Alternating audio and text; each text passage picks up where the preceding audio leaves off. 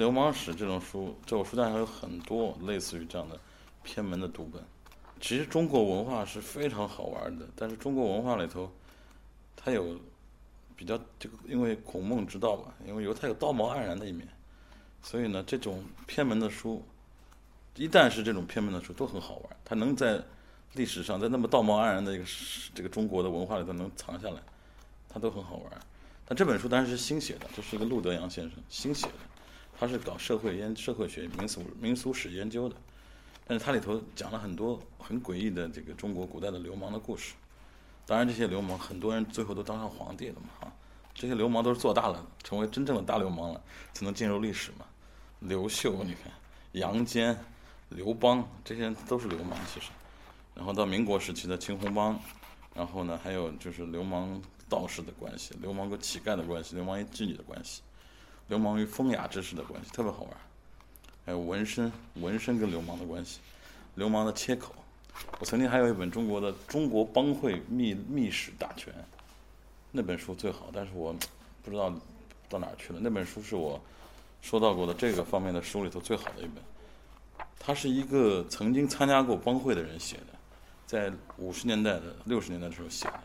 所以呢，他当时这位老先生曾经是一个真正的帮会中人，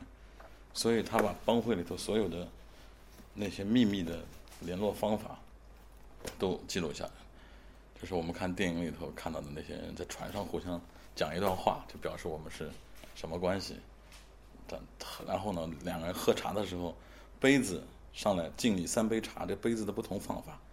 就代表我的一些暗语，就是你是什么人物，你要告诉我。那个先不喝，或者是每喝一杯把杯子放下来，放成一个图案，这就代表我对你的回答。两人一句话都没说，互相都了解什么人物了。但还有喝酒的、喝茶的，然后呢，还有在门上贴的那个书法的那个书法的字里头透露的信息。那中国帮会，它在一方面一方面有有明明明火执仗的，但还有一有有一方面，他们看上去是个商人或者是文人，但他其实是帮会中人，他要给他的同伙要有一点线索，很好玩的。那包括我们中国。现在那个过年的时候贴的那个一个字叫“招财进宝”，四个字写成一个字，对吧？这个其实也是中国帮会里头的，最早就是帮会里头的事业们设计出来的一种神秘的文字。这文字里头是有很多黄金万两、招财进宝。它这个后来这些东西留下来，因为它跟我们生活息息相关。但其实这种写法，就把字几个字写成一个字的这种写法，其实是帮会里的文化，特别好玩。我们看以前那个《智取威虎山》里头，那天王盖地虎，宝塔镇河妖，这个其实就是帮会，帮会里头的黑话。然后那本书呢，这个老先生曾经是四川袍哥，后来又到了上海，成为了青红青帮的中人，所以他自己亲身有两个帮会的体验。然后他再加上他自己是对帮会文化有研究，那本书是我见过的中国黑帮文化的最最有意思的书。我看了都很感动，我特别想参加黑帮，但是，或者是我自己搞个黑帮，但是国家要镇压也不行。但是我觉得这个文化很好玩。黑帮其实很乌托邦的，他是最早一批人，大家都是弱者，他们希望互相支撑。他们在这个动荡的社会中，他们互相要找到一点方法，让自己获得安全感。这最早其实是乌托邦理想国的一种状态，但后来有了要赚钱了，他们要开始想办法做一些坏事，慢慢慢慢这个帮会就变得很复杂。中国的。这个新新新的那个孙中山那个时代的革命，其实也都是跟帮会有关的。这个我呢，从小没好好读书，因为学美术，然后呢也没有把这个读书这件事看得对自己的人生特别重要。但是我是一个就是好奇的人，我喜欢看各种东西。自从这个有了这个网络之后，这个百度也是一个很好玩的事儿。我现在是个百度百科的爱好者。有一次我一个朋友。在他他考一个在在微信朋友圈考一个题目叫九张照片，你们知道他是谁吗？全是就是著名的作家名人的那个年轻时候的照片，我就一二三四五六七八九全部打出来，这个九万全对，他们觉得你很牛逼。我说我其实就因为我喜欢看百度百科。那么这个人是怎么回事？这个人其实我对他也一无所知。嗯，我有一次就看百度百科，看到胡适在骂一个人，胡适在批评另外一个人，然后我就用百度百科搜到了这个人叫黎东方。这个黎东方呢，是中国第一个用百家讲坛的方式跟民众讲历史的。那我就想起了百家百家讲坛，其实我很喜欢。我的生活里头，就是我一个人的时候，我一直会看百家讲坛，就是这些王立群啊、易中天啊，就是那个这个上海的那个哥们儿戴个眼镜的，就是前两天听他的百家姓都挺好玩的。他们他们很有文化，然后他们这些人讲起来呢又挺丰富的，像说书那样的。然后我平时嗯一个人工作的时候，我就希望有个声音陪着我。所以我这三这三五年，我几乎就是在百家讲坛的那个陪伴下成长。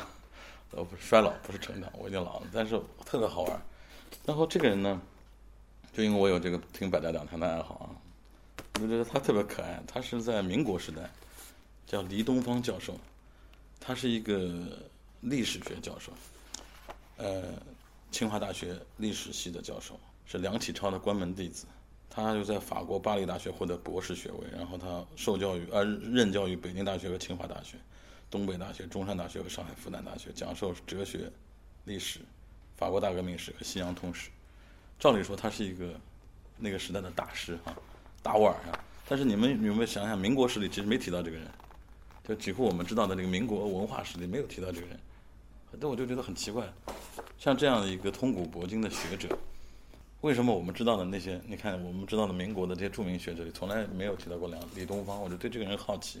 我就开始研究他。然后在网上找到这本书，我不是买了他，不是不止一本，有三四本呢。这本书叫《我对历史的看法》，呃，是他还有他专门讲明史、讲清史，他都有专门的那。这个呢是一个比较杂的，他把中国的所有的历史中他认为有意思的事情都讲了一遍。这个李老师呢，嗯，因为他他的想法是认为，无论是哲学还是历史，都应该让普通的大众知道。他有这种百家讲坛的这种。希望把自己的这个知识献给大众的那么一种愿望，所以他呢最早是在课堂上讲，学生们都很喜欢听。有学生就挑他上台说：“你应该去书场里讲。”他就到那个书场里去讲。一开始是免费讲讲，结果讲到后面，贩夫走卒，然后普通的小知识分子，还有很多就是职员啊、什么白领啊，都特别喜欢，就都跟随他。讲到后面火了嘛，就。简直几千人听，他就算收钱，他就成为当时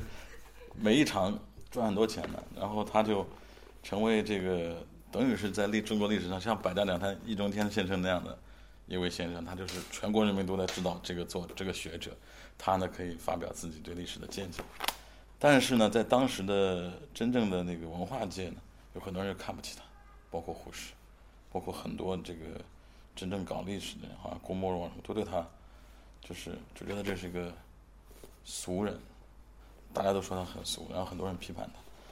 就啊，包括当然他可能在明在这个解放战争之后，他去了台湾，在中国也会受到一定的影响，传播他的文文学的这个东西，所以嗯，就整个中国的近代文化史里没有没有这个人物，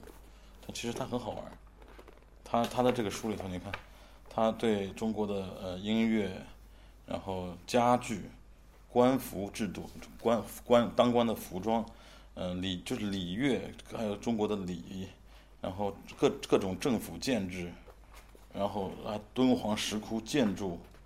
就这样一本书里头，他其实就是讲给普通人听的，把所有的东西都用一种平面相互关联的跳来跳去的方式讲，嗯，也有人物，一个个改革派啊，各种各样的人物，然后著名的风景，还有著名的战役，嗯，我觉得。就我这种本来就不是很系统喜欢这些东西的人，就特别好玩，就是特别有意思的。